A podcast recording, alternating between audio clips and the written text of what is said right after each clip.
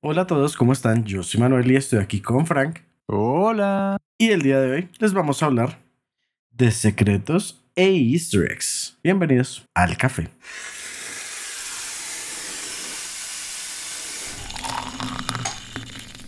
Bueno, esta vez voy a empezar por algo diferente a los de las recientes últimas veces. Y es que hace poco por fin compré Red Dead Redemption 2. Yo solo he jugado el primero y me había fascinado. En serio que adicto estaba yo a ese juego cuando lo toqué. Creo que casi logró pasarme como el 100%, pero me faltó alguna cosa así como re random. Pero incluso me acuerdo que alcancé a atrapar a uno de los caballos del apocalipsis que le aparecían a uno en, el, la, en la parte de zombies. Mm, justo eso te iba a decir que el único pedazo que yo conozco en realidad de Red Dead Redemption, como que está relativamente cerca, es ese DLC.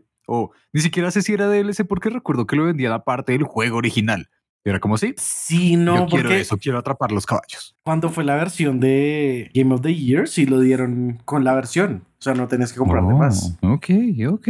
Pero, pues digamos algo que me gustó mucho de ese Red Dead Redemption 1 que pensé que era posible encontrar en el 2, pero que no. No siento que le haga tanta falta. Le hace mucha falta en mi corazón, pero en términos técnicos no le hace tanta falta. Es, es la- el diseño de audio y de música que tenía el Red Dead 1, donde la música reaccionaba a todo lo que uno hacía. Eso me encantaba, pero pues en el 2 tampoco es que haya mucha música como tal. Entonces, pues pensé que no me iba a llamar tanto la atención por eso, pero el juego hasta ahora, excelente. Me encanta siempre cómo hacen los Red Deads, como los personajes, todo me, me encanta. Pero Ajá. entrando ya en tema como tal, estaba explorando el mapa porque el mapa es grande, grande y pues a uno le toca a caballo y estaba explorando una parte que dije no sé qué haya por allá y como es muy rocoso un pedacito por el que iba dije ¿será que voy? ¿será que no? y dije bueno vamos por ese pedacito rocoso me desemboco en otro camino dije sigamos a ver qué tanto alcanzo a ver del mapa seguí andando y cuando encontré una estructura y fue como esto lo reconozco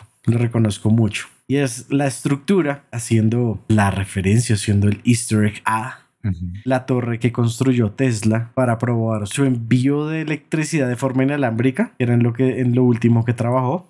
Y entonces estaba este edificio con la torre atrás y era como el laboratorio, pues no se podía entrar, pero estaba toda la forma y no podía subir a la torre con todas las partes metálicas, uno ver como toda la bobina de cobre, no sé, como muy, muy interesante, muy cool que, el- que le hayan puesto el detalle, como para el que sabe que es, lo encuentra y es como, wow, es, es la bobina de Tesla, pues bueno, el, el- la construcción que, en la que trabajó Tesla, wow, no sé, fue muy, fue muy, muy bonito. Ok, ok, tengo que confesar algo. Y es que en todo este tiempo que lo estaba explicando, yo era como, wow, sí, ¿qué será eso? Como, wow, sí, ese intento.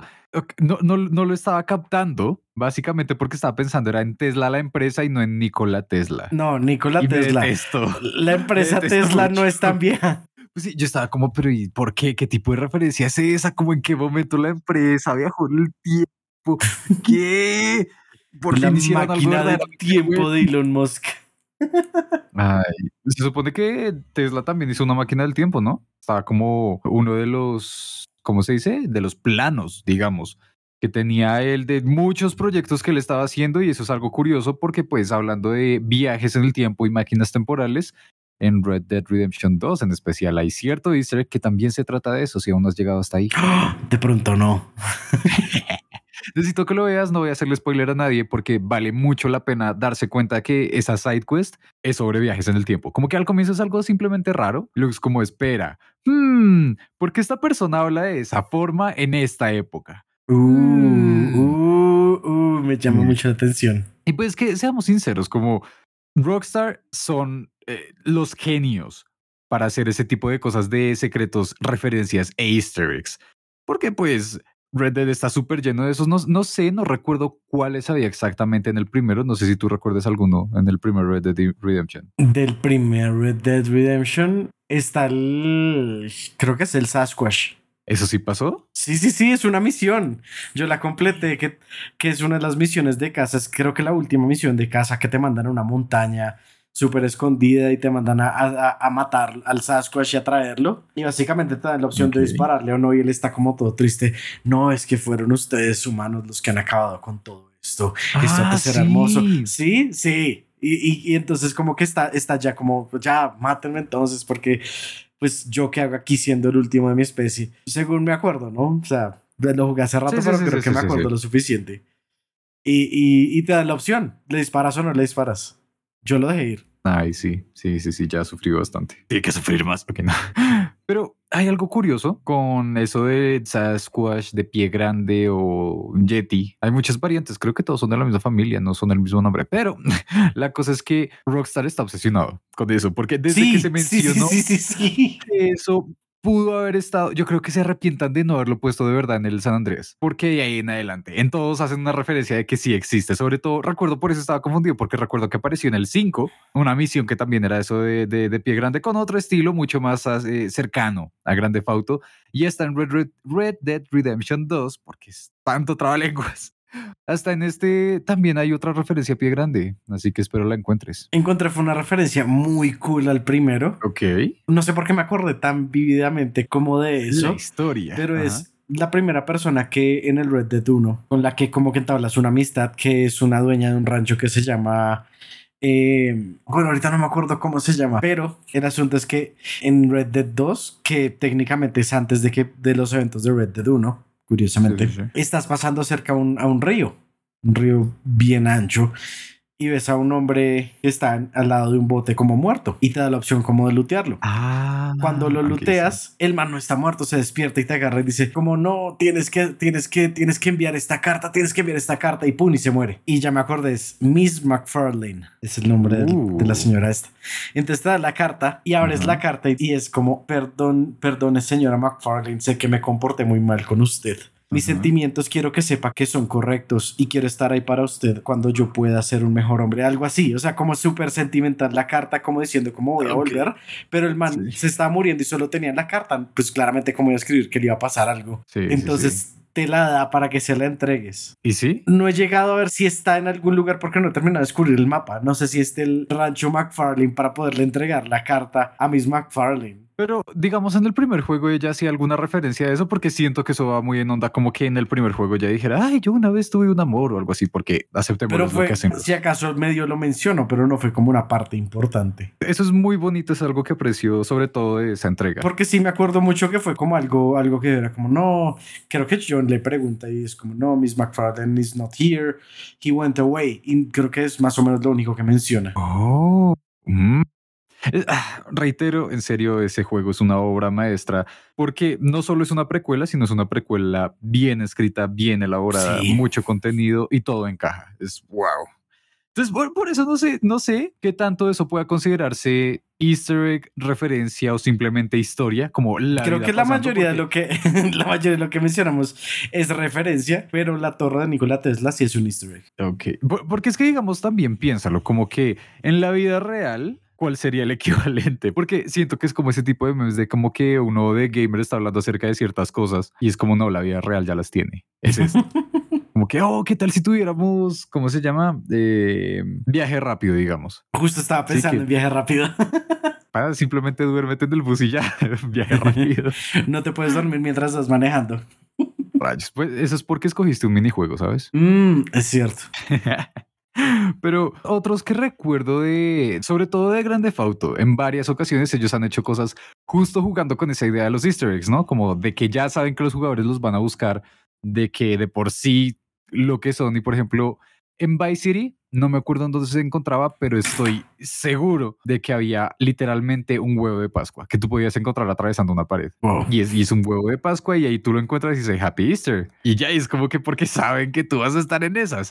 Hay otro en Grande Fauto 4 que si tú entras al equivalente a, a, um, la Estatua de la Libertad, ves que tiene un corazón de verdad, como de 5 metros. Ese creo que sí lo vi. Ah, sí. Me acuerdo mucho, la verdad, eso no sé si será un easter egg, pero es que el 5 tiene muchas cosas que a veces uno dice esto será Ah, sí. referencia a algo. Como Ajá, que lo dejan a uno pensando como, incluso puede ser por joder con uno, que es como ponen una X en algún lugar del mapa, Sí. está en verde, pero el piso es gris. Y uno es como, Sí. esto, esto, es, esto a qué está haciendo referencia. Y literal es, es ya saben que uno está buscando esas cosas y joden con uno. Y el easter egg simplemente es para joder con uno. Sí, sí. y, y es que eso es algo que llevan haciendo mucho tiempo y justo es el caso del que sí está escondido en Grande Fotos Andrés. Y es que es justo en la cima de, del Puente Rojo, supongo el equivalente al, al de San Francisco, no sé. Sí. Y es que si tú llegas a la cima, encuentras una placa grande que te dice literalmente, aquí no hay easter eggs, por favor, váyase. Eh, es genial. Y pues es, es interesante porque también juegan con esa idea de que uno busca y explora y mira en todas las esquinas y recovecos de los juegos justo buscando eso, secretos, referencias, cosas, cuando pues básicamente uno está haciendo gratis el trabajo de un tester. Cuando sí, más o menos, más o menos.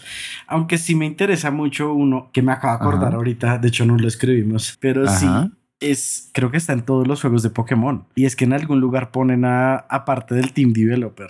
Y me acuerdo mucho en, en mm. Sword and Shield, que están en una habitación en un hotel. Y literal te dicen como no, cuando este juego lo hicimos nosotros, no sé qué, yo fui el productor, alguna cosa así. Entonces cuando termines, cuando termines el, el modo historia, por favor ven y te entregamos algo. Así tal cual, y están vestidos pues no como ningún personaje del juego, sino como se visten ellos en la vida real. Sí, sí, sí, sí, sí. Mm, estaba pensando, sí, sí, está en todos los juegos, pero ahorita yo solo recuerdo haberlo encontrado en, creo que en Sol y Luna. Es que creo que es parte de eso, que están como en todos, pero uno tiene que saber buscarlos. Porque, porque claramente puede que se vistan parecido a algunos de los personajes o como es Pokémon, no se note mucho la diferencia porque literal, pues no hay suficientes píxeles. Nah. Por eso mismo siento que en algunos no debieron haberlo hecho, porque es que las veces que uno los encuentra se, se, nota demasiado. No recuerdo si lo vi en X y Y. En parte siento que sí, porque cuando uno está en la ciudad luminosa, pues hay muchos edificios y muchos están encargados así como de cosas de desarrollo, contaduría y demás. Uh, se siente raro decir eso de Pokémon. Entonces por ahí debe estar. Pero sí recuerdo que en Sol y Luna había una parte y yo dije como, ah, claramente porque esto es Hawái. Los Poké impuestos. Poké impuestos, indeed. Y, y que ya había uno y pues uno lo encuentra y no es como que, oh, me encontraste, ahora vas a tener tal... No, uno literalmente ve un edificio que ahí tiene el título Game Freak. Y tú entras y es como, hola, sí, ¿te está gustando el juego? Yo soy el Pokefan Pikachu o algo así, como que tienen nombres muy literales, uno, como que no hay forma en la que uno se los podría perder. Así que si se los han perdido, por favor, vayan y vuelvan a jugar Pokémon. Si yo me inventé este juego. Sí, muy es que yo me acuerdo mucho es porque uno de esos está usando como de, de, las categorías de personajes de NPCs, pues uno puede ver, ¿no? Como que escuelero, ta, ta, ta, ta, ta, ta, ta señor de negocios, ta, ta, ta, ta, ta ¿verdad? Literalmente se llamaba Pokefan, estaba vestido de Pikachu. Ay, creo que sí, me acuerdo de haber visto un Pokefan. Y era como, hola, soy un desarrollador. Y es como, ok. Entonces sí, como son, son esos detalles que uno, uno en serio no sé cómo se los pierde, pero suele suceder así. Que, y se los pierde en especial en Pokémon es porque uno a veces le da mamera hablar con todo el mundo. Sí, e, e, eso es algo, eso es algo que es triste porque ya lo habíamos dicho antes en el episodio de RPGs y es que Pokémon técnicamente podría ser esta puerta de entrada para los RPGs, ¿no? Para toda esa parte, para todos los JRPGs. Y como que sí tiene todos los detalles, pero los usa mal. Por ejemplo, ahora que por fin estoy jugando Dragon Quest, ya entiendo de dónde vienen los clichés y ahora sí sé por qué los demás juegos lo hacen pésimo. Como por ejemplo, por favor. las conversaciones, las conversaciones con los NPCs, ¿no? Esas en Pokémon se sienten muy tediosas. Uno es como, ok, niño, ya entendí que te gustan los pantalones. ¿Qué más tienes que decirme? Como, ya. y eso que me aporta la historia, además. Mientras que en Dragon Quest, tú conversas con las personas y te dan a entender el mundo, no te dan datos del mundo, que esa es otra cosa que está mal hecha en Pokémon, que es como, oh, Ciudad Luminosa es este lugar en el que siempre vengo. Así como, las frutas rojas son rojas. Oh, gracias. Sí. Mientras que en Dragon Quest es como que uno a ver, alguno que recuerde. Por ejemplo, hay un pedazo, hay una ciudad en la que estoy llegando ahorita que es muy famosa por un evento turístico. Entonces tú entras a una casa y cuando empiezas a hablar, hablas con la mujer, la primera mujer que aparece en la casa y dice como que no, ahora me dejaron aquí haciendo todo el trabajo, mientras mi esposo y mi hijo sí están disfrutando de todo el dinero que nos está entrando. Y me queda como, oh, ok, interesante comentario suelto. Vas y hablas con el esposo y es como, no, sí, yo sabía que esta era la mejor decisión venirme acá. El turismo es el mejor negocio. Y es como, wow, esto se siente real, esto se siente que es un mundo vivo. Como que en vez de darte la información, te guiño, guiño, dan la información. Exacto. Y por eso es que uno termina mucho más contento al encontrar easter eggs o referencias, porque es como se siente natural, no se siente que haya sido como mira, esto que no tiene nada que ver con el juego o que ni siquiera se siente dentro de ese mundo, No es como, es muy bonito, es muy bonito poder conectar puntos, sobre todo cuando se conectan con otros juegos, les diría, pero suenan a spoilers. O al menos hay otro caso, hablando de los developer rooms, que también se encuentra, por ejemplo, en Chrono Trigger, que también está la habitación y ese es un ending del juego, que si ustedes encuentran la habitación es el ending que se conoce como el Dream Team, porque ahí ven a todos los desarrolladores y pues claro, ese juego fue hecho por como que el mejor compositor que ha tenido Square Enix, quien más estuvo ahí, el, eh, creo que fue Takaguchi, no recuerdo, bueno, el, el, director de todos los juegos de Final Fantasy, Akira Toriyama, que al tiempo estaba haciendo Dragon Ball, es como, wow, si tú entras a esa habitación y te dicen, hola jugador, por fin nos conoces a pesar de no sé dónde sea que estés en el mundo, pero nos estás conociendo y es como, qué bonito, qué cool poder encontrar ese tipo de cosas. Eso me sonó demasiado otra cosa. ¿Qué? O sea, mm. como lo dijiste, me sonó a, hola gamer. Y yo como, oh no. Ah, no, no, no, no.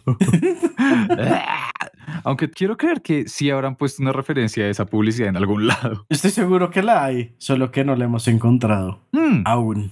Y pues, hablando de easter eggs y referencias y secretos, League of Legends. Aceptémoslo, League of Legends tiene muchas de esas cosas en líneas de voz, en skins y el que más me gusta en los bailes. La verdad, tú sabes más de eso que yo. Digamos, hay, muchas cosas, hay muchas cosas por, o sea, deben ser como 10 por cada uno de los personajes que hay en el roster, pero el que yo más recuerdo con más cariño es que es real, el baile que tiene es el Hare Hare Yukai de Susumiya Haruhi no Jutsu. Oh. Y eso sonó. Siento que hay muchas cosas muy weeb en muy poco tiempo. ¿Tú crees? Ya, qué no es como que ya hayamos hecho un episodio de anime. La cosa es que sí. Que no sé ese quién es el más weeb aquí. La verdad, uff, eso me suena a competencia. ¿Ustedes quieren competencia? ¿Ustedes que nos están escuchando quieren una competencia de weeb? Eso no te quieres dar en la cara. Pero digamos, esta es el secreto. Hay otros, hay, hay referencias a los Simpsons, porque pues, ajá, claramente Simpson. Y hasta los Simpsons tienen referencias a los Simpsons. Porque estaba pensando, eh, ahora que lo recuerdo, no sé si tú alguna vez llegaste a jugarlo, pero ¿sabes de la existencia del juego de los Simpsons? ¿De Simpsons Game? Sé de la existencia. creo, que, creo que jugué un demo. Creo que jugué un demo. Te estás perdiendo de la mejor experiencia de videojuegos en esta vida. En serio, ese juego no tiene derecho a ser tan bueno. Ok. Porque a diferencia de lo que usualmente uno conoce con juegos licenciados, de marcas licenciadas, este no es como la película de los Simpsons el juego, Transformers la película del juego. O hay uno, hay uno pésimo. No hay muchos pésimos. Pero hay ah, Street Fighter, que es como oh. Street Fighter the game, the movie, the game, the movie, como tiene muchas veces eso. No, este no es así. Este es eh, un juego específico hecho de los Simpsons, con los Simpsons. No sé si para los Simpsons tal vez. Pero básicamente coge todo lo que se conocía de videojuegos hasta ese momento y lo vuelve una parodia gigante que en partes es buena. Por ejemplo, también se burlan de Grande Fauto en las misiones, creo que son de Bart. No, creo que las de Marsh. Como que hay cosas así, hay otras partes en las que unas misiones de Homero dicen como, ah, no, si esto es una referencia clara a Crash Bandicoot, como que te lo dicen de frente. Wow. Oh, bueno. O hasta también hacen referencias como de ese tipo de comentarios a lo Deadpool, que Deadpool también tiene un juego, en el que es como que ta, ta, ta, dejan un comentario suelto. Y es como, bueno, eso lo entendería si en serio has visto mucho la serie. Y uno es como, wow. Ok, como que sí, literal. Comentario de ese personaje que apareció en la tercera temporada, capítulo 8, algo así. Ay, por eso mismo, antes de empezar, acá les confieso a todos ustedes, antes de empezar yo estaba con un miedo gigante a que nos perdiéramos y no alcanzáramos a comentar muchos easter eggs que son muy buenos y que por pura casualidad no estemos recortando ahorita y siento que, va a pasar. Parte del problema porque easter eggs va a haber siempre demasiados. Y es que hay curioso, hay unos canales, o sea, son varios canales en YouTube, que lo que hacen es que toman un juego, lo hackean para romper la cámara y que la cámara sea 100% libre. O sea, ¿qué me refiero con eso? Que no se golpee con las paredes la cámara. Entonces tú puedes ver si hay algún secreto detrás de alguna pared. Y así han descubierto un montón de easter eggs súper raros. Como no, es que hay un cuarto aparte en el mundo este, en el que simplemente es como una foto del perrito del programador. Cosas así súper random. Pero entonces lo hacen todo como o hackeando los juegos o viendo dónde pueden clipear la cámara. Mejor dicho, es un mundo aparte. Ok, les voy a confesar algo y es que desde muy chiquito yo estaba acostumbrado a jugar, em, a jugar, bueno, no a jugar, no, a ver muchos videos de juegos. Ajá. Eh, eso está claro, pero sobre todo de easter eggs y sobre todo que fuesen aterradores, básicamente. Que fuesen raros, aterradores, toda la cosa. Y hay dos en particular que me hiciste recordar. Ok. El primero, ese no es aterrador, simplemente es tierno y curioso. En Smash, eso fue desde el Brawl, en el escenario de, creo que es Pokémon Stadium 2. Woo, fue, fue la referencia, espero que le haya dado en el clavo. Hay una parte en la que cambia a los Pokémon tipo hielo, el, el escenario cambia tipo hielo, se muestra una cabaña y si ustedes mueven la cámara, a veces hasta mientras está jugando se puede ver y eso se mantuvo en el Ultimate, está la foto del gato de uno de los desarrolladores y es muy bonito. Y ya, ahí está. Así tal cual. Y por otro lado, por otro lado, y acá es que estuve buscándolo porque necesito decirles acerca de esto, es muy bueno. Ocurre que hay un juego para Nintendo 64. Si no estoy mal, es California Racing, California Speed. Sí, creo que es California Speed. Salió en el 98, si no estoy mal. Y entonces el, el juego es muy de esa época, carros de esa época, no tiene mucha más gracia que eso, no, no tendría que ser nada raro. La cosa es que, si no estoy mal, en el 2014 se supo algo raro, justo con lo que tú comentaste. Gente de internet empezó pues a utilizar la cámara libre dentro del juego, a buscar cosas y se dieron cuenta de que justo como cuando estás terminando la carrera hay un póster, no, no es un póster, un, ¿cómo se le llama? Una esas, esas pancartas que están en la ¿Un carretera. banner? ¿sí? pancarta. Un banner, sí. Y entonces, pues uno lo ve y claro, tiene el, el que sea el sponsor o el equivalente al sponsor que se ve en las carreras. Pero si ves en la parte de atrás, está escrito súper mal hecho, como unas mayúsculas, otras minúsculas y demás, un mensaje que está en inglés, pero les voy a traducir en este momento. Ok. Algunas veces Dios tiene que llevarse a las mamás y también a los cachorritos. Y otras veces, solo algunas veces, yo lo hago. ¿Qué? Es un, ju- es, es- es un juego de carreras del Nintendo 64 y tiene ese mensaje. What the fuck? Y me encanta. Perdón, pero y, ¿qué? Y bueno, pequeña explicación para aquellos que tal vez hayan estado siguiendo los últimos episodios y se pregunten, ¿pero por qué no pusieron ese en el que era justo de cosas oscuras en los juegos? Bueno, como subtextos oscuros, bueno, es porque ya se sabe qué fue lo que pasó ahí y fue simplemente un programador estaba pues desarrollando muchas de las cosas ahí, estaba dejando las listas y había puesto ese como placeholder. Pero entonces él estaba como que, ah, simplemente estoy aburrido, quiero poner algo así. Se le olvidó cambiarlo al final porque no se veía. Exacto. Y fue como, bueno, pues pongamos esto simplemente por molestar porque quiero ser como muy edgy. Y se quedó. Y muchos, Lol. muchos que lo han encontrado han tenido mucho miedo. y me encanta. Oh, wow. Digamos, me es genial. acuerdo uno, o bueno, me acuerdo de uno específicamente ahorita, Ujú. que es como parte de, de algo grande que pasa, que pasa con los easter eggs, que no son exclusivos de los juegos, así uno crea que lo son. Y es que a veces los, los programadores les gusta poner algo como para identificar un código como suyo. Y me acuerdo, había un programador que si no estoy mal ponía en código una foto.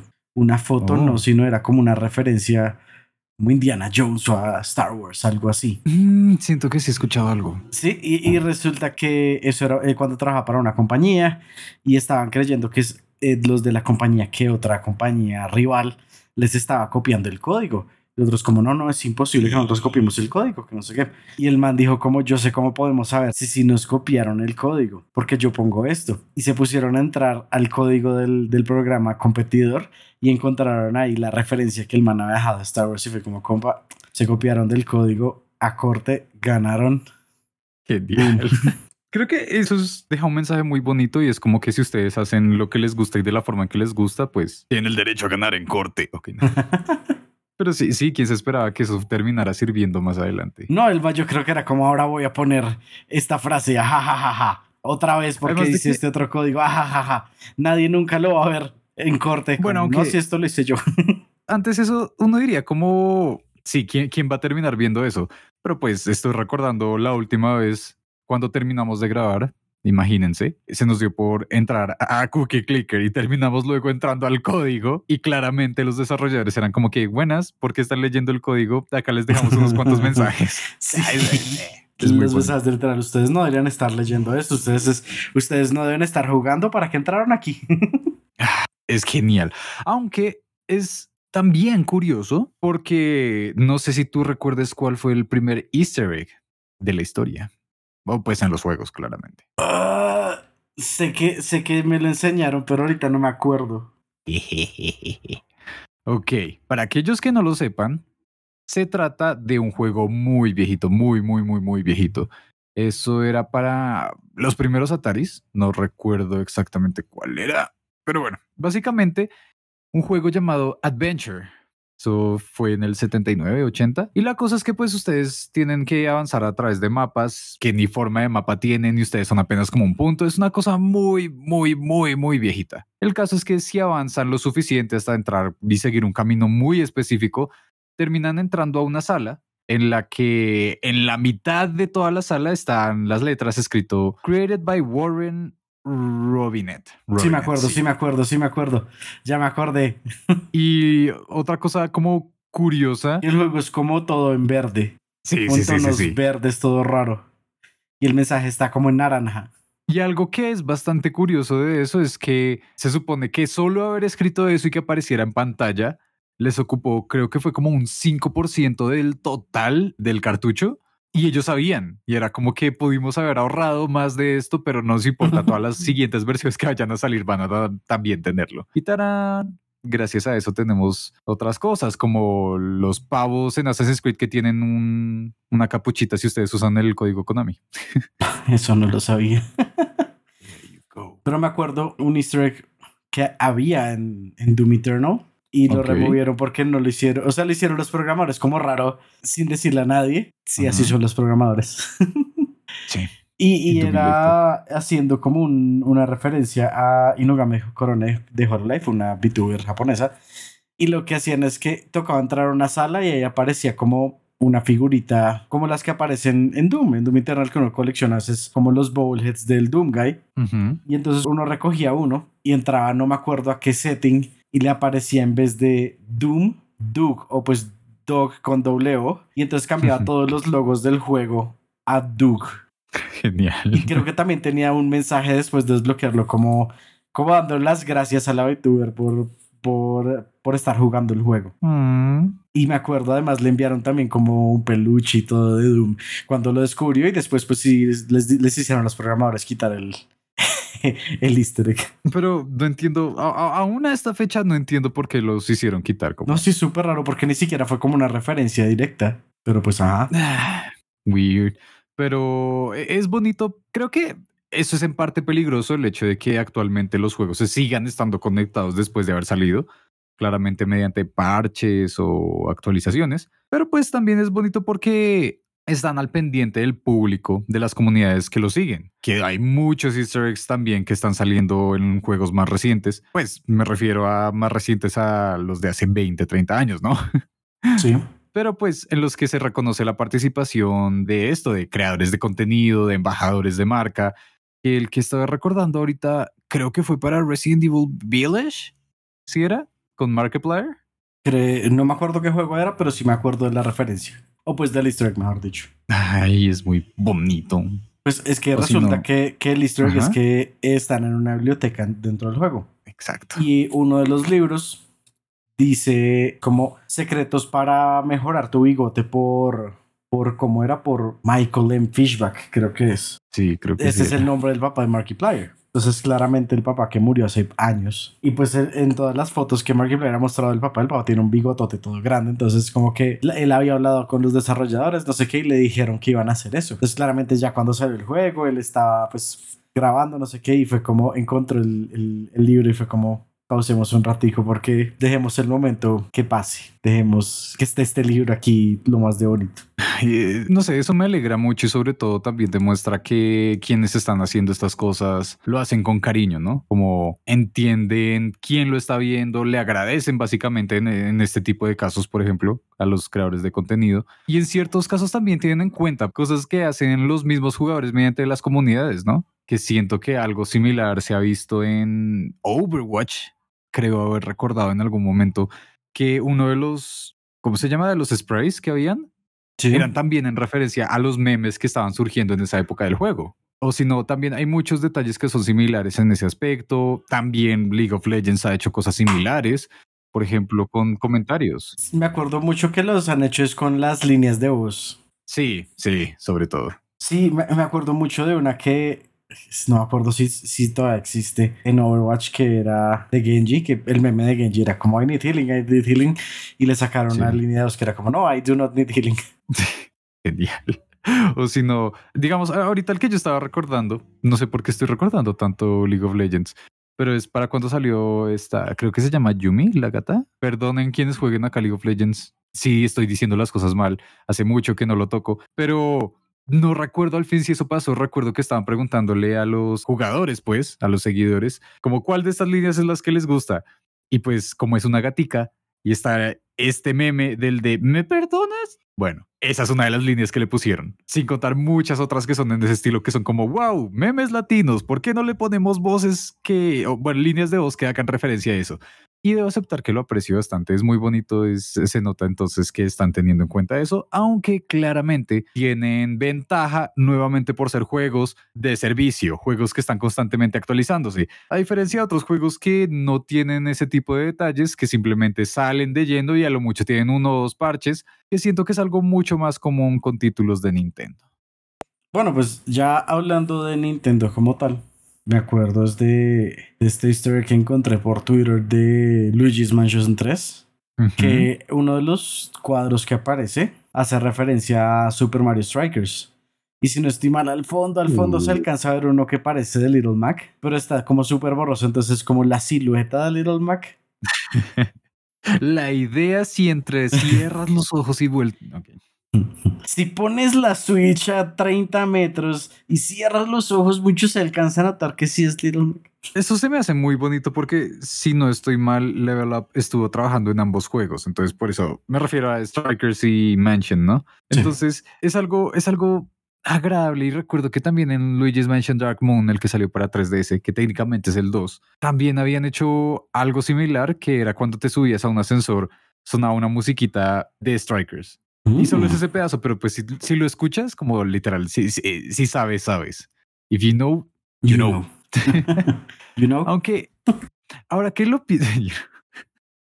Muy mal chiste, perdón, no sé por qué me hace reír. ok. Pero hablando de Switch, recuerdo también el caso de Breath of the Wild, que hay muchos, muchos templos, ¿no? Todos estos shrines. Se traduce en templo, ¿no? ¿O cómo se podría Sí, traducir? Son templos. Bueno, que están en el mapa y pues por cada uno de, de las pruebas que uno resuelva de cada uno de esos, pues uno le va aumentando la vida a Link o también la estamina. La cosa es que muchas veces pues la gente los dejaba pasar y ya como que, ok, existe el templo, tiene un nombre raro, es como por ejemplo como el templo de Oman Au, sí, como del sabio Oman Au. Y dice como, wow, bueno, debe ser algo de la historia, kinda lore que existe de Hyrule y de Zelda y todo este mundo. Pero ocurre que esto en realidad fue una oportunidad que tuvieron los desarrolladores para, no todos los casos, pero sí en varios, hacer referencia a su equipo. Y por ejemplo, el caso específico de Oman Au, lo recuerdo, es porque si ustedes reorganizan esto, se darán cuenta de que en realidad era un anagrama para decir Aonuma, como Eiji Aonuma, el director de toda la serie de Zelda. Y así van a encontrar muchos de esos nombres que en verdad son anagramas de quienes han estado trabajando en la franquicia. Bastante interesante, la verdad. Pero pues, ya entrando en, en otro punto, hay formas de poner bien y mal los secretos. Creo que mencionamos unas de, las- de las de ponerlos mal. Creería yo que es básicamente cuando te toca hackear el juego para poder rotar la cámara y verlos. Sí, sí, sí. Un poquito excesivo esa escondida. Es como ya, mejor dicho, tiene que haber pasado cuánto tiempo que salga el juego. Tiene que ser alguien que sepa cómo acceder al código, que saber dónde buscar. Mejor dicho. Hmm. Es como, ok, nivel de dificultad excesivamente alto para simplemente como la imagen de un perrito, la imagen de un gato. Pues igual, sobre todo si es algo que los desarrolladores quieren que se encuentre, ¿no? Sí, Porque sobre pues hay todo. muchos, que, hay muchos que tienen la costumbre de decir como, ajaja, esto lo pongo solo para mí porque es un chiste que tenemos y ya. Pero pues en otros casos es como, wow, sí, algo para en serio premiar al jugador y, y nunca se va a llegar a saber, que es el caso que ahorita recuerdo, por ejemplo, de Final Fantasy IX, que había toda una side quest entera que no se llegó a conocer, o sea, una línea de side quest básicamente, y su historia y todo eso que no se llegó a conocer sino hasta 20 años después de que salió el juego. Nunca nadie antes lo había intentado completar y cuando por fin lo completaron fue como, wow, esto tenía una razón de ser y había un easter egg ahí al final, pero nadie lo probó hasta ahora. Digamos, hay otra que puede pasar y es de que básicamente, no me acuerdo cuál juego es, pero sé que hay un juego que le, que le han preguntado varias veces al, al director de cómo, bueno, y, de, las cosas escondidas, cuánto han encontrado con los, los jugadores y dice como, ah, han pasado como, literal, como 20 y pico de años de que sale el juego. Y es como, ah, no, sí, eh, por ahora como el 80% del juego lo han descubierto, pero el otro 20% nadie lo ha encontrado. Es como, ni se acerca. ¿Qué? Entonces, sí, o sea, el, nivel de dificultad y también que tanto ocultan contenido que la gente quisiera ver, pues a ver, digamos también el, el ejemplo perfecto que es del nivel de Crash de que era el más difícil, o bueno, es el más difícil que era Rainy Stairs, una cosa así que básicamente lo sacaron del disco original del Crash 1 original porque era demasiado difícil. Y alguien hubo gente que hackeó el disco para entrar a ese nivel en específico y jugarlo, que se volvió como súper, súper duro entre los, entre los speedrunners porque ninguno quería hacer el speedrun de ese nivel porque era muy difícil. Y pues ya para lo que fue el remake de Crash, lo sacaron como un DLC. Sí, justo eso te iba a preguntar si era ese. Sí, sí, es, justamente ese, aunque claramente con mecánicas más recientes y en Full HD en pantalla 70 pulgadas, pues se va a notar un poquito mejor donde tienes que caer en el salto. Aunque igual, esto ya solo como dato curioso, ¿sí sabías que el remake de Crash es más complicado que el Crash original? Sí, sí, sí, eso estaba pensando también. Y continúa, explícalo por favor. Sí, básicamente es como que cómo funcionan las mecánicas físicas en el Crash original y en el remake son supremamente diferentes. Entonces que como antes los píxeles eran como más grandes, tenías más posibilidad de que si pegabas el salto un poquito mal se ajustara por el tamaño de los píxeles. Pero ahora como los píxeles son tan pequeños, creo que pasa derecho algo así. No me acuerdo bien. No, no, no. Esa es la explicación original que la gente se estaba dando cuando empezó con todo esto del juego. Oh. Hay otra. La explicación que dieron los desarrolladores fue que a ellos les pasó, casi les pasaba un, bueno, eso ha pasado en muchos proyectos, pero por alguna razón recordé Toy Story 2, que si no lo saben, casi se pierde la película completa. Sí, sí me acuerdo. sí, eh, busquen eso, es una gran historia. La cosa es que con Crash pues por un lado, esos los derechos de Crash estaban muy dispersos por ahí y sobre todo los proyectos originales sobre todo para cuando se van a hacer cosas como remakes o remasterizaciones, lo que se hace es que se trabaja sobre un, se me olvidó ahorita el término técnico, pero llamémosle como un demo del juego original, sí, como antes de que le, le dieran Gold para que se publicara, se trabajaba con ese demo técnico, no se encontró el de Crash. Entonces, pues a los desarrolladores del remake les tocó trabajar con lo que veían. Y ahí es donde se conecta con lo que tú estabas diciendo de como los píxeles y demás. Y es como que, claro, es que los hitboxes del juego original eran mucho más grandes y estos los hicieron para que estuvieran siguiendo al modelo de Crash. Entonces había muchos espacios en los que el juego original había puesto pues cosas que fuesen un poco más razonables, como que no había tanto control como en el movimiento que fuese tan bueno, pero pues eso se saltaba con que hubiesen espacios libres en los que se podía caer, que eso es una práctica que, que, se hace en muchos juegos de plataformas, que es como no necesariamente tienes que caer exacto en la plataforma para que lo registre. En el nuevo sí. Y por eso es mucho más complicado. Y simplemente pasó fue porque no encontraron el archivo original y les tocó a punta de ver lo que estaban viendo en el juego que se lanzó, no como en el proyecto, sino en el juego como tal, que se me sigue haciendo algo bastante impresionante para los desarrolladores y que hayan salido con algo tan bueno. Muchas gracias por lo que hicieron sigamos hablando sobre cómo se ponen bien estos easter eggs y secretos. exacto, entonces pues ya vimos que una cosa es la dificultad, pero otro es la recompensa. Y digamos que eso va muy de la mano con el diseño de los niveles, porque hay veces pasa y pues a veces uno no se da cuenta, por eso existen los QAs, los testers, Sí. que prueban todo esto y es de que a veces uno pone un espacio cuando está diseñando el mapa en el que parece que uno pudiera saltar y parece que hubiera algo. Entonces a veces pasa que el jugador como tal está como, uy, debe haber algo ahí. Seguro hay un easter egg porque ya esa es la mentalidad del jugador. De ahí hay algo, de pronto puede ser, no sé, un arma, un easter egg, cualquier cosa. Entonces como que empiezan a intentar saltar y a llegar al sitio, intentar saltar y llegar al sitio a pesar de que no sea la intención original del, del mapa. Y de tanto intentarlo lo van a lograr eventualmente. Y si no hay nada, si no hay con qué recompensar todo ese esfuerzo que fue llegar a ese punto, pues va a ser como, ah, perdí todo mi tiempo y como que el mapa se va a ver mal solamente porque la experiencia no va a ser buena, por lo que parecía que iban a encontrar algo y se encontraron con que no había nada después de esforzarse mucho por buscar ese algo. Entonces, pues sí, la idea es como si se está viendo que hay algo donde un jugador pueda saltar o donde el jugador piense que va a haber algo, pues la idea es que haya algo. Y a veces es más fácil simplemente como, bueno, no podemos cambiar el, el mapa porque no sé, hay ahí un modelo que choca con este otro modelo, que interactúa con esta otra cosa y si se quita ese pedazo se rompe todo y toca volverlo a hacer. Entonces simplemente es como, bueno, entonces pongamos un easter egg.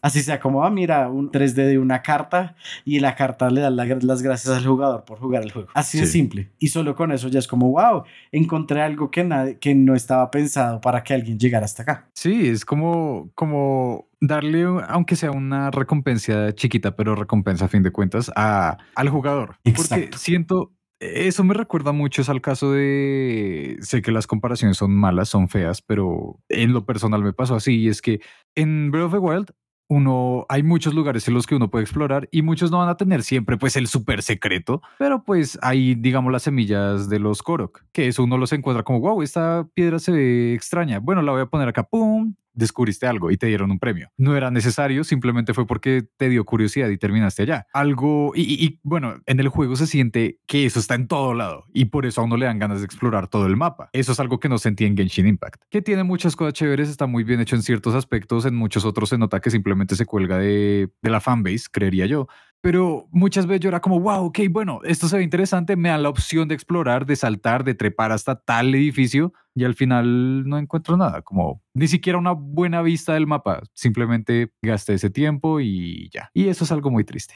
Sí, digamos que eso es como a tener en cuenta para cualquiera que esté haciendo juegos de que si el que está probando ya ha intentado subirse por ahí 20 veces y no era la intención, alguien lo va a lograr y ponle algo así sea, no sé, una carita feliz en un diseño diferente al juego. Pero pues ya yendo a otro punto, hay algo que puede hacer que los secretos no se sientan tan especiales. Sí. Y es cuando hacen que los mismos easter eggs sean logros. Uh, ah Sí, no. No. En, ese, en lo personal me duele mucho.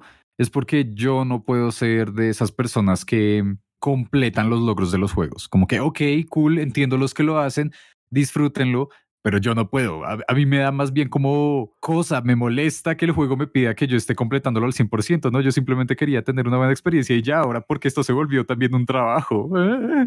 Y si, y si hay un secreto bueno o un easter egg bueno, entonces, ¿por qué tengo que estar obligado a conseguirlo y no más bien verlo en la experiencia que tengo? Simplemente buscando porque me gusta el juego. Sí, es que, y se siente más, o sea, lo, mismo que estaba diciendo, se siente más especial porque no es como que, ah, sí, mira, a ver cuáles, cuáles logros tiene el juego.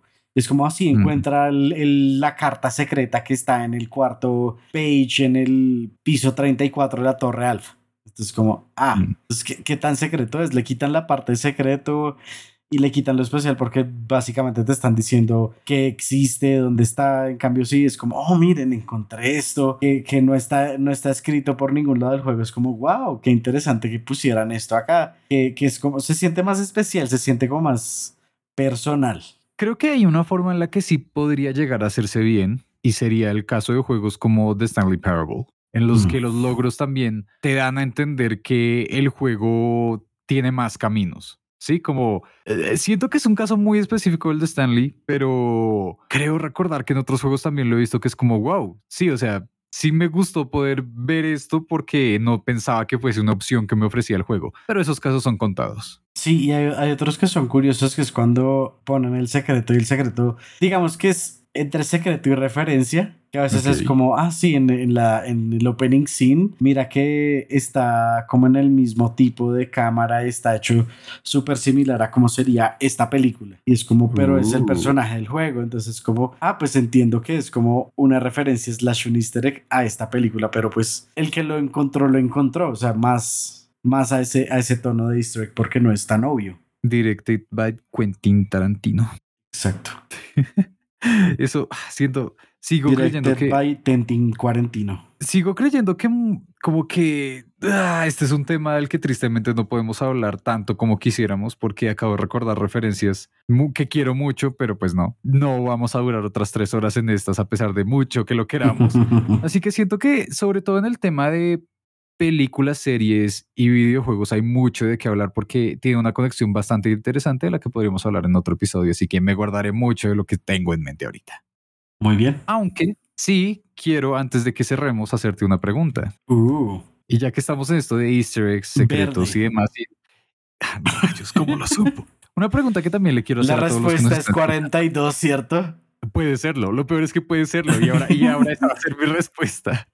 Oh, Y es God. que si ustedes es- eh, están o quisieran realizar un juego, ¿qué tipo de secreto o easter egg les gustaría poner? Ahí, Uh. ahí- ahí les dejo, por favor, piénsalo. Así que, Manu, ¿cuál sería tu respuesta? Ya no se vale 42. A mí me gusta mucho el easter egg de... Es que no sé, es que es, que es algo súper bizarro. Vuelvo a Doki Doki por millonésima vez. En el que mencionan, en el que mencionan tu username a pesar de que el, de que el juego no tenga nada online, como que lo leen y es como, ah, sí, con que eres tú. Y mencionan Pero- el username. ¿Es- ¿Eso cuenta como easter egg? Eso es lo que pensaba, no sé si cuenta como easter egg, pero, Siento que no, pero es una buena mecánica, como es un detalle bonito. pero como easter egg como tal, me gustan mucho como estos que hacen que son parecidos a los de Doom. Que son como, ah, es un muñequito, pero está en un estilo completamente diferente a lo que está el resto del juego. Entonces luego es súper oscuro, ajaja, así como pues pasa Doom. Y el easter egg es que encuentras un unicornio de peluche. Ok, ok, ok. Siento que es como también como lo que pasa en Apex, ¿no? Con Nessie, cuando uno se lo encuentra cada tanto en el peluche. Ujú, básicamente. Oh. Nice, nice. Sí, sí, me gustó, me gustó. No sé, en mi caso, 42. Ya, ya Es sabía. bueno. Bueno, por favor, busquen porque eso es una referencia de la vida y el universo, pero si no lo saben aún. Pero bueno, dejando de lado las opciones cinematográficas y literarias, que supongo tengo muchas. Algo más así como por el lado de mecánicas, como lo que comentaste, yo creo que me gustaría hacer también como un espacio, no solamente como un, un objeto, sino un espacio entero, tipo las de Brooms que hablamos al comienzo, sí. que pueda servir así. Por ejemplo, un caso es el de. ¿Cómo se llamaba este juego de terror que fue famoso hace un tiempo? Hay muchos. Eh, eh, rayos. No cuenta Resident Evil, eso no da miedo ahora. nah, pero- Poppy Playtime. Eh, no, eh, ah, es que iba a decir, sí, el que juega muchos streamers, pero pues sí, ajá, Ah, son todos los muchos. los streams. Ah, empezaba por D, no es Devour, pero sí empezaba como por D, como The Seed, no, no, no, Phasmophobia. se veía, era en primera persona y Outlast.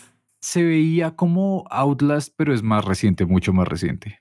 Sí, es muy Mm. raro, Atlas ya lleva mucho tiempo, qué miedo. Pero bueno, la cosa es que ese tenía una habitación en específico que era una referencia a Silent Hill 4. Y es gracioso porque pues Silent Hill 4 también se subtitula The Room, creo que era. Entonces pues tú estás viendo todo a través de, de esta perspectiva de solo puedes ver la habitación y al final termina apareciendo el fantasma que te atormenta en el juego, pero apareces bailando. Y, y me gusta mucho ese tipo de cosas, como algo que cambia por completo la estética y el tema del juego. Algo así. Ok, interesante. Me gusta esa idea de cambiar el tema de la estética, como pues lo dije en, Sí, mi sí, sí. Pero bueno, supongo que eso es todo por hoy. Como siempre, muchas gracias por estar acompañándonos. Esperamos mucho les haya gustado pues el tema de hoy. Ya saben dónde encontrarnos en nuestras redes, tanto en TikTok como en Instagram como Café 16B. Aquí estaremos la próxima semana y la próxima semana y esperamos que la próxima semana también. Entonces, hasta una próxima y ya saben, como siempre, sigan jugando.